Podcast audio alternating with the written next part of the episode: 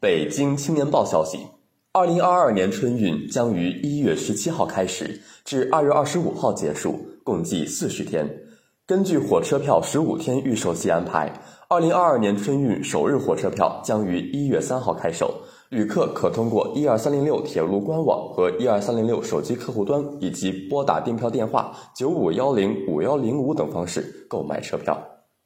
记者从铁路部门了解到，根据以往的出行规律，春节前三天的火车票最为抢手。今年没有大年三十儿，除夕为腊月二十九及一月三十一号。根据火车票十五天预售期的安排，一月十五号可以购买一月二十九号的火车票，一月十六号可以购买一月三十号的火车票，一月十七号，也就是春运首日，可以购买一月三十一号当日的火车票。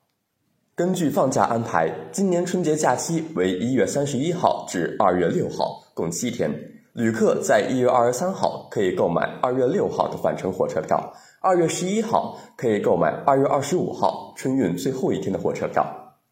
据了解，目前北京六大火车站火车票起售时间不同：北京西站八点起售，北京站和北京朝阳站十点起售，北京北站十二点起售。北京南站十二点三十分起售，清河站十六点起售。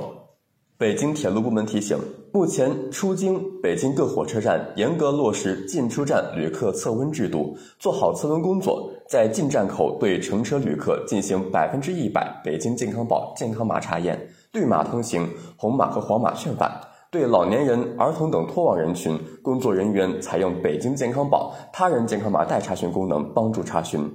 进京乘坐火车进京需要进行四十八小时核酸阴性证明远端查验，并持北京健康宝绿码才能进站乘车进京。